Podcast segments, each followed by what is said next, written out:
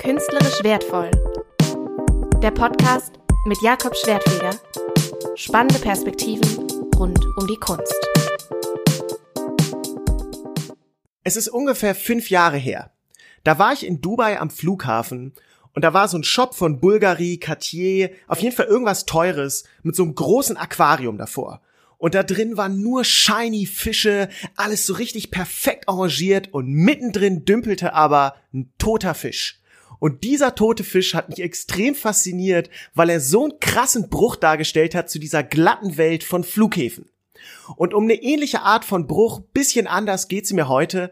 Und zwar kennt ihr ja an Flughäfen diese Screens, wo die ganze Zeit Werbung für irgendwelche Luxusmarken läuft oder Imagefilme für Länder, die eigentlich nur aus Drohnenaufnahmen bestehen.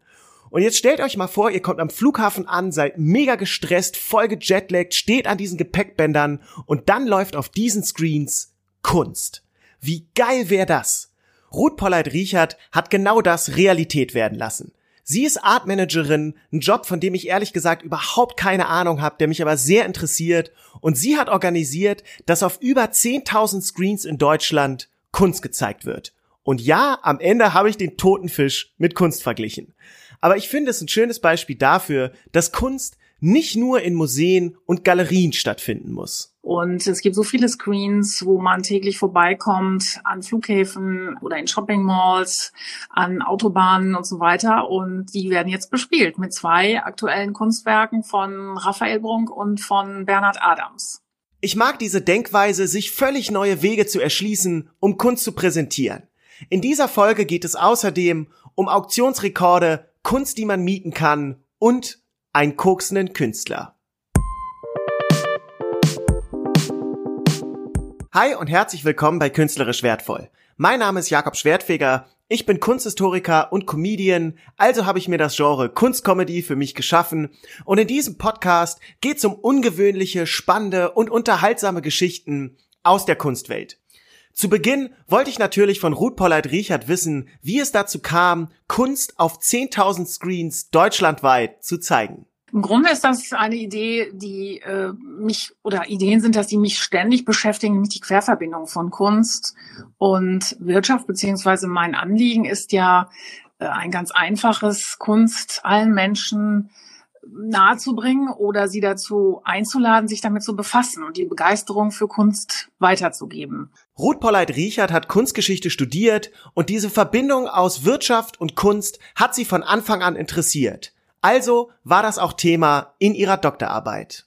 Also ich habe ja in meiner Dissertation analysiert, inwieweit PR-Aktivitäten oder viele andere Aktivitäten zu Preissteigerung führen. Und äh, da gab es gerade aktuell einen Fall mit Jörg Immendorf, der in einem Hotel in Düsseldorf Schlagzeilen gemacht hatte aus dem Rotlichtmilieu. Und äh, entsprechend konnte man sehen, dass tatsächlich nach der Berichterstattung darüber sind die Preise für Werke von Immendorf stark angestiegen. Die Geschichte, die Ruth Polleit Riechert hier so nebenbei erzählt, ist ziemlich krass. Jörg Immendorf, ein wichtiger zeitgenössischer Künstler, wurde 2003 in einer Hotelsuite mit neun Prostituierten und 21 Gramm Koks erwischt. Das ist in jeder Hinsicht wirklich viel. Übrigens war er auch noch frisch verheiratet zu dem Zeitpunkt. Und so eine Aktion steigert die Preise seiner Werke. Das zeigt, es gibt wirklich keine schlechte Presse. Ruth Polleit Riechert managt verschiedene Künstlerinnen und Künstler. Das heißt, sie organisiert Ausstellungen, berät die über das weitere Vorgehen und versucht sie am Markt zu platzieren. Allerdings mit Screens statt Coke-Skandalen. Außerdem berät sie Privatkunden, die eine Sammlung aufbauen, erweitern oder verkaufen wollen. Das Ganze begann in der Zeit, als sie für McKinsey und die Deutsche Bank gearbeitet hat. Und während dieser Zeit bin ich ganz oft von Kollegen gefragt worden, die sich für Kunst interessierten. Die haben gesagt, sie würden gerne kaufen, sie wissen aber nicht wo und was und äh, haben mich dann immer um Hilfe gefragt. Und ähm, dann kam im Laufe der Zeit später noch dazu, dass äh, befreundete Familien nachgefragt haben, ob ich bestimmte Preise überprüfen könnte, weil ihnen Kunst angeboten wurde und sie waren sich nicht sicher, ob der Preis richtig ist. Diese Anfragen zeigen, viele Leute verstehen nicht, wie der Kunstmarkt funktioniert. Ich übrigens auch überhaupt nicht. Ruth Pollard Riechert hingegen hat da mehr Ahnung.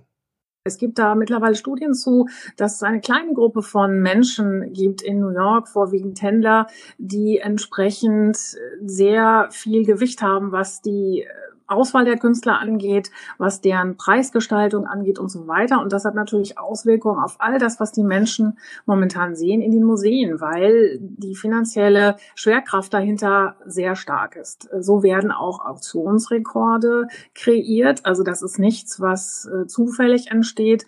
Und so denken natürlich dann viele Menschen, oh, Kunst ist etwas, das kann ich mir gar nicht leisten, weil das sind ja ungeheure Preise, die dort äh, gemacht werden. Das ist aber nur ein Bruchteil. Das hat mit dem Rest des Marktes überhaupt nichts zu tun. Dass Auktionen durchaus gesteuert werden, habe ich auch letztens gelesen. Zum Beispiel sollen Auktionatoren Listen vor sich liegen haben, wo die Bieter im Raum sitzen, die wahrscheinlich am höchsten gehen. So ein bisschen wie ein Vertretungslehrer mit den ganzen Namen der Klasse.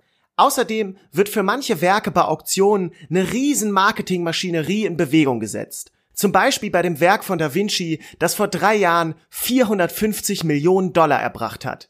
Da hat das Auktionshaus Christie's zwei Werbefilme im Vorhinein veröffentlicht. Der eine war von einem Kunsthistoriker, der so ein bisschen über das Werk erzählt hat. Da fiel der Satz, Discovering a new painting by Leonardo is a bit like finding a new planet. Und mit der gleichen Bescheidenheit ging's weiter. Der andere Film hieß The World is Watching und da waren einfach nur vier Minuten Leute, die gefilmt wurden, wie sie dieses Bild angucken, mit feuchten Augen, in völliger Ergriffenheit. Und da stand unter anderem auch Leonardo DiCaprio, was ich witzig fand, bei einem Werk von Leonardo da Vinci. Aber ich wollte dann nochmal bei Ruth Polleit Richard nachhaken, wie genau sie das mit den kreierten Auktionsergebnissen gemeint hat. Wenn Sie jetzt sagen, solche Auktionsrekorde kommen nicht zufällig zustande, da sitzen nicht drei Typen in einem Raum und überbieten sich zufällig, sondern die sind kreiert. Wie genau läuft sowas ab? Also das ist etwas, was natürlich niemand belegen kann, aber Sie können sich ja vorstellen, dass wenn so ein Auktionsrekord stattfindet, ist dann immer die große Frage, wer hat jetzt etwas davon? Und im Grunde haben alle etwas davon, die daran beteiligt sind. Also zum Beispiel vor kurzem hat ein japanischer Geschäftsmann ein Basquiat, ein Werk von Basquiat gekauft und ist dann international in der ganzen Presse weltweit natürlich genannt worden. Das ist eine immense Werbekampagne, die sehr viel Geld kosten würde, wenn man diese bezahlen würde. Insofern ist das eigentlich eine tolle Sache, wenn man dort entsprechend äh, sich mit Kunst einen Namen machen kann. Das Auktionshaus hat etwas davon, der Verkäufer hat etwas davon und der Käufer hat etwas davon. Insofern ist allen geholfen. Ja, klingt doch eigentlich super, wenn man da oben mitspielt. Wenn das nicht der Fall ist, hat man ein Problem. Und genau das ist der Punkt, den Ruth Polleit Riechert immer wieder kritisiert, dass der Kunstmarkt sehr intransparent ist und nicht ganz klar ist, wie diese Preise überhaupt zustande kommen. Ich finde es ja auch sehr schwierig, dass im Grunde viele Händler, viele Menschen damit sehr viel Geld verdient haben auf der Basis dessen, dass sich andere wiederum nicht auskennen. Und ähm, das ist etwas, wo ich sage, das kann so nicht sein, das muss sich ändern. Und ich bin ein großer Freund der Technologie, die immer mehr Preise transparent macht. Tatsächlich gibt es viele Plattformen im Internet, die die Preise ziemlich offen kommunizieren. Und je mehr Preise man sieht, desto mehr kann man miteinander vergleichen und bekommt ein Gefühl für die ganze Sache. Trotzdem gibt es natürlich immer noch Galerien und Portale, die die Preise nur auf Anfrage mitteilen. Allerdings scheint das nicht mehr ganz zeitgemäß zu sein. Also fast 80 Prozent aller Anfragen äh, sind nur was ist der Preis des Werkes? Also das ist das, was die Menschen interessiert. Und man weiß auch, dass der Verkauf immer stärker wird, je häufiger der Preis schon direkt angegeben ist.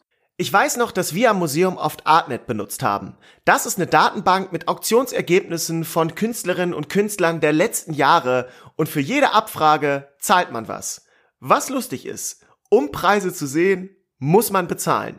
Gutes Geschäftsmodell. Aber tatsächlich geht es mir häufiger so, dass ich bei Kunst nicht weiß, ist der Preis angemessen. Ich war letztens in Utrecht in einem kleinen Antiquitätenladen und da war ein richtig schönes Stillleben, gut erhalten, gut gemalt, da war so ein Krug drauf mit ein paar Nüssen. Ich hätte es mega gerne gekauft. Das Bild sollte 500 Euro kosten und am Ende habe ich es nicht gemacht, weil ich nicht wusste, werde ich hier gerade über den Tisch gezogen, ist das zu viel? Und da frage ich mich, wie hätte ich rausfinden können, ob das ein gerechtfertigter Preis ist? Oder auch zu wissen, wie viel kann ich im Antiquitätengeschäft noch handeln? Also da hätten Sie mich schnell anrufen können. Dürfen Sie das nächste Mal machen? Ich schaue das nach entsprechend auf meinen unterschiedlichen Quellen. Ich mache da einen kleinen Gegencheck und kann Ihnen dann ungefähr sagen, das macht Sinn oder das macht nicht Sinn. Zack, Problem gelöst. Ruth Polleit Richard wird demnächst auf jeden Fall ein paar Anrufe von mir bekommen. Es gibt aber noch einen anderen Grund, warum Galerien die Preise nicht immer offenlegen. Und der ist ziemlich skurril. Oft ist es so, und deswegen rate ich meinen Kunden immer davon ab, nicht auf Messen zu kaufen, dass entsprechend der Nachfrage oder auch wer dort auf den Stand kommt, sich die Preise ändern. Also wenn Sie einen prominenten Namen haben, sollten Sie auf keinen Fall auf die Messe gehen, weil es könnte sein, dass das Werk vielleicht dann auf einmal mehr kostet. Und insofern, ja, wird dort entsprechend immer der Berater vorgeschickt. Wow, was für ein Fun Fact. Da sieht man mal, was für unterschiedliche Faktoren in den Preis von Kunst mit reinspielen. Ruth Polleit Riechert berät allerdings nicht nur Privatleute, sondern auch öffentliche Institutionen und Unternehmen. Warum braucht die Deutsche Bank Kunst? Also aus finanziellem Investment verstehe ich das, aber warum kaufen die das für ihre Mitarbeiter? Warum kann zum Beispiel auch Kunst im Büro wichtig sein? Außer zur Dekoration und, und zum mhm. Statussymbol. Also Kunst kann vieles. Es ist ein Mittel, was wenn, wenn Sie mit internationalen Menschen zu tun haben, ist das ein Türöffner. Sie können ganz schnell über Kunst miteinander ins Gespräch kommen. Das ist nicht nur das Visuelle, sondern eben auch das Inhaltliche. Jeder kann sich dazu äußern. Die Kunst ist ja so offen, dass keine feste Aussage damit vermittelt werden soll. Das ist ja auch der Grund, warum Ausstellungseröffnungen solche Social Events sind. Bei Buchlesungen ist das zum Beispiel eher weniger der Fall. Denn ein Buch muss man erstmal gelesen haben. Zu einem Bild hat man meistens direkt eine Meinung und kann sich darüber unterhalten. Ruth Polleit Riechert hilft also Leuten bei der Auswahl von Kunst, überprüft Preise und entwickelt Strategien, wie man eine Sammlung aufbaut. Außerdem hat sie noch ein weiteres interessantes Geschäftsmodell. Und das funktioniert so. Wenn zum Beispiel ein Unternehmen neue Räume bezogen hat, geht es manchmal darum, dass man gleichzeitig viele Werke kaufen möchte. Da entwickeln wir beispielsweise auch unterschiedliche Modelle, dass man auf monatlicher Basis die Werke entsprechend schon mieten kann und innerhalb von einem bestimmten Zeitraum dann zahlen kann. Ganz kurz, Sie vermieten Kunst? Ja, das sind im Grunde Mietkäufe. Sie können im Grunde ab 100 Euro monatlich einen Vertrag mit einem Künstler machen, den sie spannend finden, wo sie sagen, ich hätte gern Werk von ihm, aber die ganze Summe möchte ich momentan noch nicht ausgeben oder vielleicht auch, sie sagen, ich finde das Werk generell so spannend, aber im Moment ist kein Werk dabei. Ich könnte mir aber gut vorstellen, dass ich demnächst etwas von ihm kaufe. Wow, also ich investiere quasi einfach da rein, kann ein Werk so ein bisschen auch als eine Art Platzhalter quasi bei mir zu Hause aufhängen, sage, mhm. das ist schon ganz nett, aber ich warte mal ab, ob der was Cooleres malt und mhm. dann ähm, habe ich das Werk quasi schon bezahlt und sage, geh ins Atelier, sag das auf der Staffelei, das finde ich cool, mal das mal zu Ende, das will ich haben. Genau. Crazy. Ich wusste nicht, dass es sowas gibt. Der nächste Schritt wäre ja eigentlich, dass es nicht nur Carsharing gibt, sondern auch Artsharing. Das ist meine Business-Idee. Wobei die 100 Pro schon jemand vor mir hatte. Egal. Ruth Polleit Riechert mag Künstler wie Kors oder Banksy. Die beiden sind Street Artists, die den Markt ganz anders aufrollen, also die im Grunde begriffen haben, der normale Weg geht eben über bestimmte Galerien und ich möchte das so nicht machen, ich versuche es andersherum. Banksy und Kors haben damit angefangen, die entsprechenden Kunstwerke an Außenwänden anzubringen und sind damit so erfolgreich, dass sie jetzt unterm Strich auch im Museum sind. Also da ist der klassische Weg nicht erfolgt und das finde ich bewundernswert, finde ich klasse. Es macht absolut Sinn, dass Ruth Polleit Riechert gerade diese beiden Künstler so gerne mag. Denn auch sie selbst geht nicht die klassischen Wege. Sie versucht quer zu denken und Leuten neue Zugänge zu Kunst und zum Kunstmarkt zu schaffen. Und das eben auch über die Screens an Flughäfen. Das war künstlerisch wertvoll